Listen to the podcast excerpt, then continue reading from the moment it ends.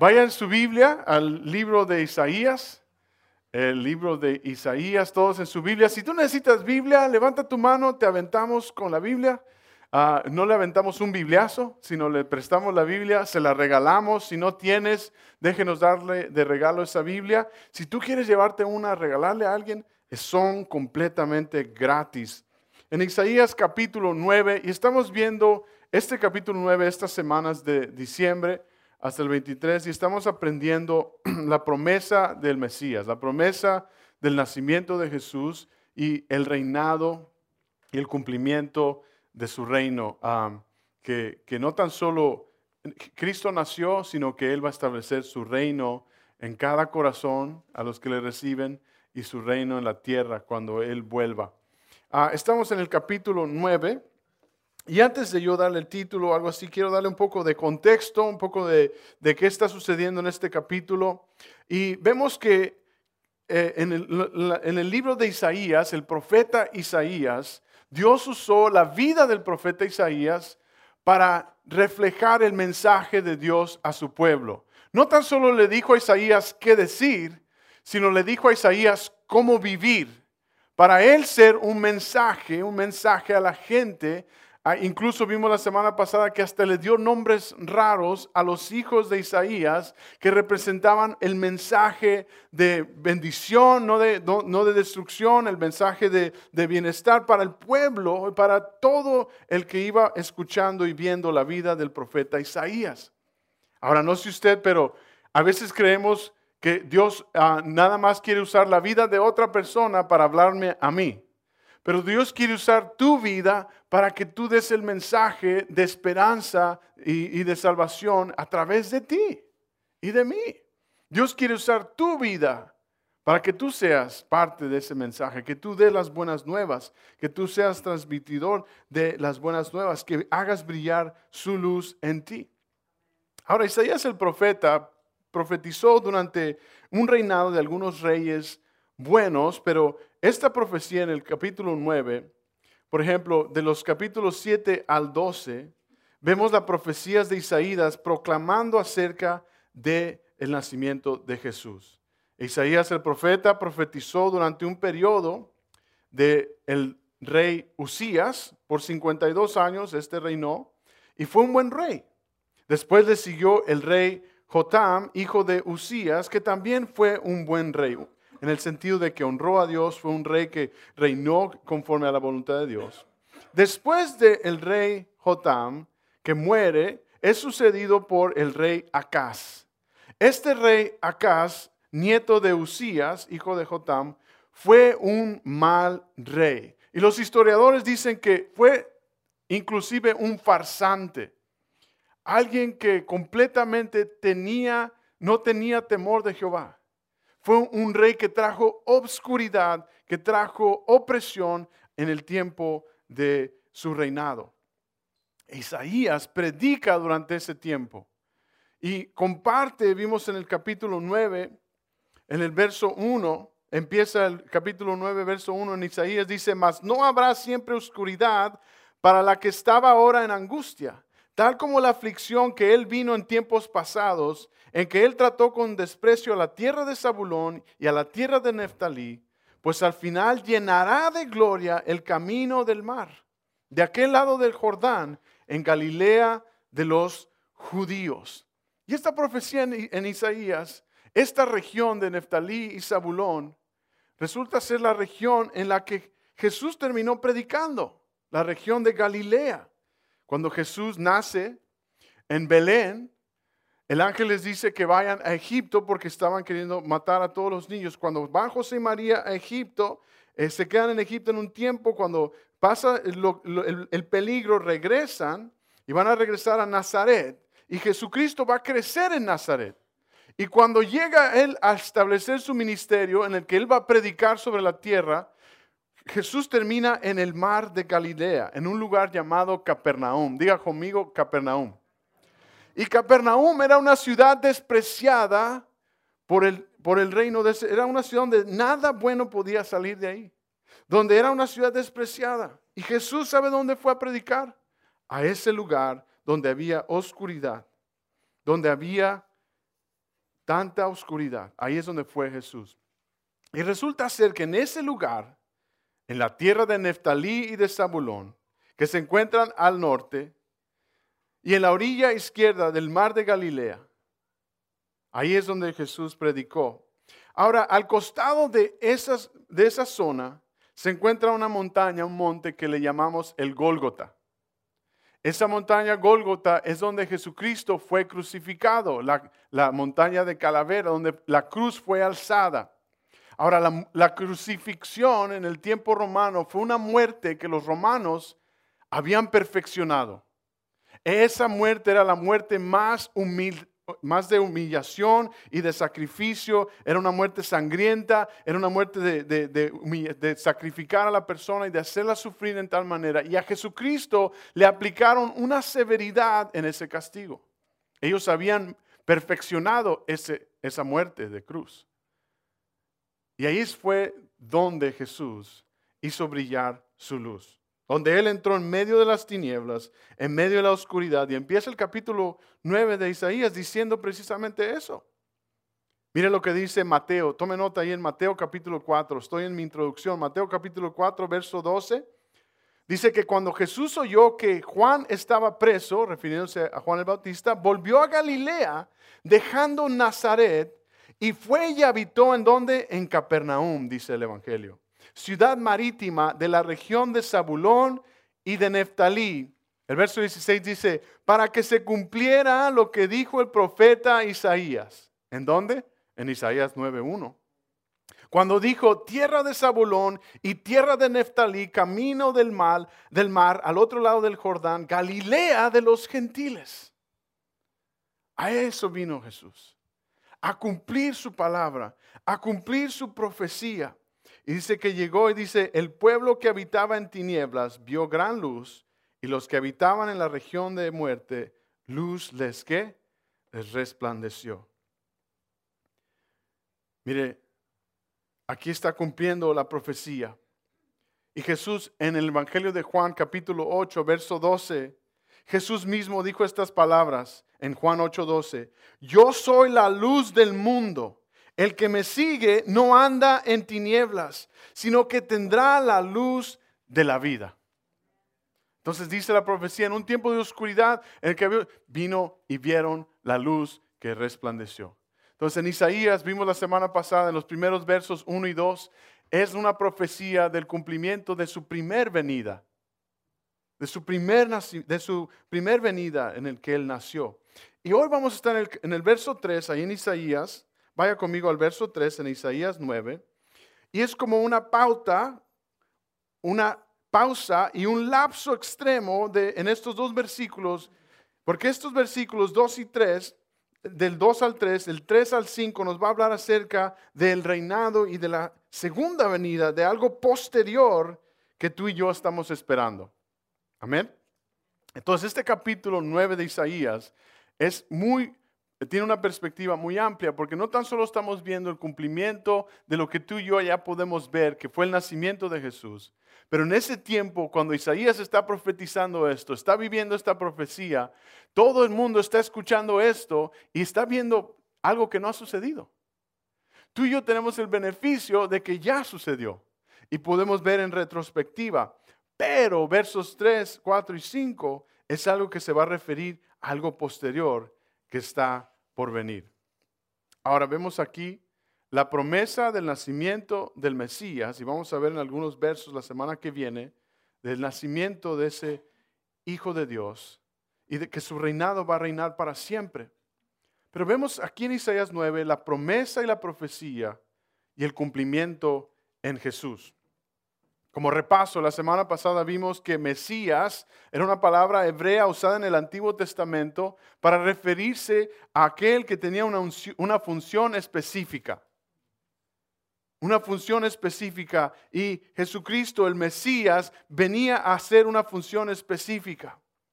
En el griego le dieron el nombre Cristo, que significa Mesías. Y luego, en el Evangelio, el ángel le dijo a María que le pusiera a, este niño Jesús. Diga conmigo Jesús. Yeshua fue la palabra hebrea que significa Dios salva. Diga conmigo, Dios salva. Entonces vino a tener su nombre Cristo Jesús. Y el nombre de Jesús tiene un significado muy importante que es el ungido Salvador.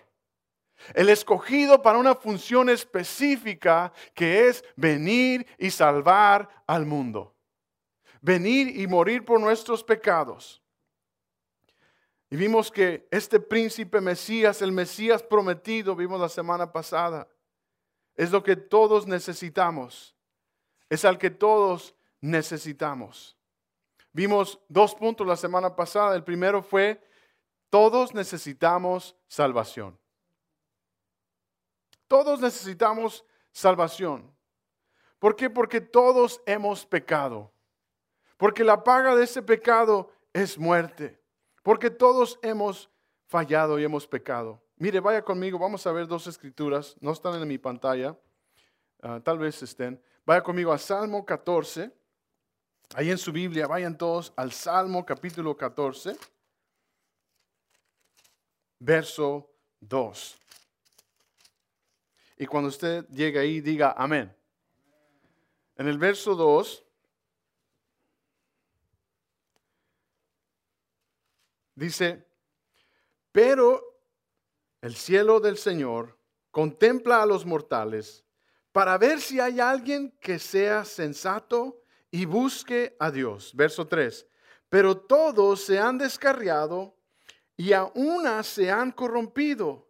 No hay nadie que haga lo bueno, no hay uno solo.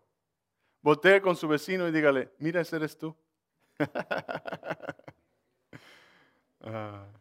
¿Qué dice aquí? No hay ninguno bueno, ¿verdad? No hay ni uno. Y mire lo que dice en Romanos 6. Vaya conmigo a Romanos 6, verso 23. Ahí en su Biblia, Romanos 6, verso 23.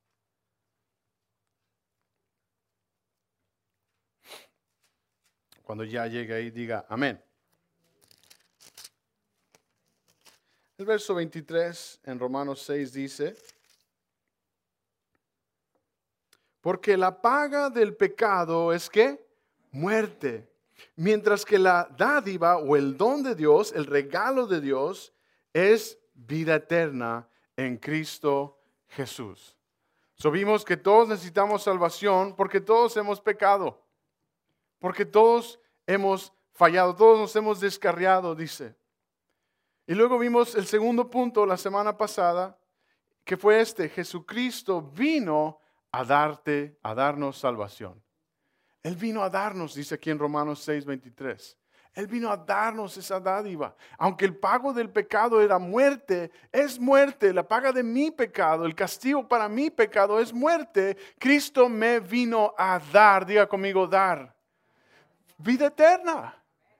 Y todo aquel que cree en Él, todo aquel que, confiesa con su boca que Él es Señor, será salvo.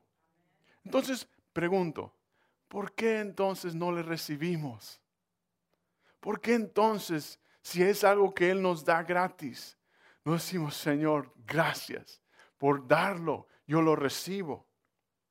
Él ha pagado el precio. Él vino a darnos salvación. Él vino a ser aquel con esa función específica para darnos salvación. Mire, vaya conmigo ahí a Mateo, capítulo 1. En el Evangelio de Mateo, capítulo 1, verso 21. Vamos desde el 19. Dice, como José su esposo era un hombre justo y no quería exponerla a vergüenza pública. Resolvió divorciarse de ella en secreto. El Evangelio está hablando acerca de José y María. En aquellos tiempos, el matrimonio era considerado un cortejo en que ya estaban legalmente casados antes de la concepción, antes de, eh, eh, concebir, antes de eh, tener la luna de miel, por decirlo así. Es lo que nosotros conocemos como el compromiso de matrimonio, ¿verdad? Ellos ya estaban legalmente y cuando el ángel se aparece con María y le dice en Lucas 1 que va a dar a luz a un hijo que va a ser dado por el Espíritu de Dios y ella siendo virgen va a tener este embarazo y le va a llamar por nombre Jesús. José supo de eso Y José está aquí pensando y diciendo, siendo justo, dice la escritura, me tengo que separar. Mire lo que dice verso 20. Pero cuando él estaba considerando hacerlo, se le apareció en sueños un ángel del Señor y le dijo, José, hijo de David, no temas recibir a María por esposa, porque ella ha concebido por obra del Espíritu Santo. Verso 21, este es clave. Dará a luz un hijo y le pondrás por nombre qué? Jesús. Y aquí viene la clave, porque Él salvará a su pueblo de sus pecados. Jesucristo, el Mesías, el ungido para una función específica, es esa, para morir por nuestros pecados, para salvarnos de nuestro pecado. Ahora ponte a pensar en esto. El creador del universo, el que con solo su palabra creó el mundo, creó el universo, digo, hágase la luz, se hizo la luz, ¿verdad? Y que entra pecado en, en Adán, vimos la semana pasada en Romanos. Ese castigo que dice en Romanos 6, que es la muerte, ese precio por nuestro pecado, Dios mismo, el creador del universo, dijo, yo voy a ser el que va a tener esa función específica. Nadie más le puso esa expectativa. Eh, Dios mismo decidió, se predispuso de morir por tus pecados y mis pecados para darte salvación. Entonces recíbelo. Entonces recibe ese regalo que Él nos ha dado. Y aquí es donde está el título de esta tarde. ¿Qué dijo? ¿Se va a quedar sin título? El título del mensaje esta tarde es El Mesías Redentor. El Mesías Redentor. Y vamos a leer el verso 3 al 5 ahí en Isaías 9. En Isaías 9, versos 3 al 5. ¿Ya lo tiene? Dice, multiplicaste la gente y aumentaste la alegría se alegrarán delante de ti como se alegran en la cosecha, como se gozan cuando reparten despojo. Verso 4, porque tú quebraste su pesado yugo y la vara de su hombro y el cetro de su opresor, como en el día de Madián. Verso 5, porque todo calzado que lleva el guerrero en el tumulto de la batalla y todo manto revolcado en sangre serán quemados pasto del fuego. Pregunta, ¿Qué hizo entonces Cristo para darnos salvación? Si todos necesitamos salvación, Él vino a darnos, ¿qué hizo Él para darnos salvación? Y es el tercer punto. Cristo pagó por nuestra salvación. Diga conmigo, pagó. Cristo pagó por nuestra salvación. Y ahí es donde vamos a estar hoy. Quiero que vaya conmigo al Salmo capítulo 22. Cristo pagó por nuestro pecado. Y vamos a ver lo que le costó, la agonía que a él le costó. Verso 1 dice así, del 1 al 6 en el Salmo 22. Dice, Dios mío, Dios mío, ¿por qué me has abandonado? Lejos estás para salvarme lejos de mis palabras de lamento. Dios mío, clamo de día y no me respondes. Clamo de noche y no hallo reposo. Pero tú eres santo, tú eres rey, tú eres la alabanza de Israel. En ti confiaron nuestros padres, confiaron y tú los libraste. A ti clamaron y tú los salvaste. Se apoyaron en ti y no los defraudaste. Pero yo, gusano soy y no hombre la gente se burla de mí, el pueblo me desprecia. Aquí en este Salmo 22, Salmo profético, Salmo mesiánico de David, está declarando unas palabras que se encuentran en el Evangelio en Marcos 15. Vaya conmigo ahí a Marcos 15. El verso 33 dice, desde el mediodía y hasta la media tarde quedó toda la tierra en qué? Oscuridad. A las tres de la tarde Jesús gritó a voz en cuello, Eloí, Eloí, lama basactani, que significa, Dios mío, Dios mío, ¿por qué me has desamparado? Cuando lo oyeron, algunos de los que estaban cerca dijeron, escuchen este llamado Elías. Un hombre corrió en pámpano una esponja, en vinagre le puso en una caña y se le ofreció a Jesús para que le bebiera. Hasta ahí. ¿Qué palabras está proclamando Jesús? Salmo 22. En el Evangelio de Juan nos dice que Cristo es el verbo y que el verbo se hizo carne. Jesús es la palabra de Dios. Él mismo estaba proclamando la promesa que los salmos, que Isaías, que el Antiguo Testamento estaban refiriendo acerca del Mesías, aquel que iba a morir por nuestros pecados, aquel que iba a venir a una función específica. Él vino y pagó por nuestra maldad. Él vino y pagó cuentas y ese precio de muerte, ese precio sacrificio, Él vino y dijo, pagado y consumado es. Él vino a hacerlo por ti y por mí. Y Cristo ha pagado por tu salvación. Él nos ha dado, Él tomó ese castigo, Él tomó esa muerte por ti y por mí. Mire lo que dice en Primera de Juan, capítulo 2, verso 2. Está en su pantalla. Él es el sacrificio por el perdón de qué? De nuestros pecados. Y no solo por los nuestros, sino por los de todo el mundo. En Juan 3:16 sabemos mucho ese versículo, de tal manera amó Dios al mundo. Pero en Juan 3:17 dice que Cristo no vino a condenar al mundo, sino a salvarlo. Que no vino a traer condenación, sino a salvarlo. Y dice, algunos dicen, entonces, ¿por qué Dios está mandando, si Dios es un Dios de amor, ¿por qué le está mandando gente al infierno? Dios no está mandando a nadie al infierno. Él ha pagado el precio. Él ha abierto ese regalo, Él está ofreciendo esa salvación. Nosotros nos vamos al infierno. Nosotros escogemos negar y descuidar lo que Él ha hecho en la cruz. Se fija, ese sacrificio ha sido un sacrificio universal.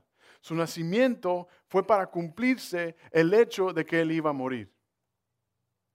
Y en Isaías estamos viendo los primeros versos de su primer venida, llega y en tiempo de oscuridad hace brillar su luz. Verso 2 y luego verso 3 está refiriéndose de que Él traerá alegría, de que Él multiplicará a la gente, que Él ha venido a destruir a nuestro opresor, a esa muerte, a ese pecado. Él ha vencido en la cruz del Calvario, al resucitar al tercer día, ha vencido a la muerte, al pecado y a Satanás, para que tú y yo seamos libres y libres para vida eterna.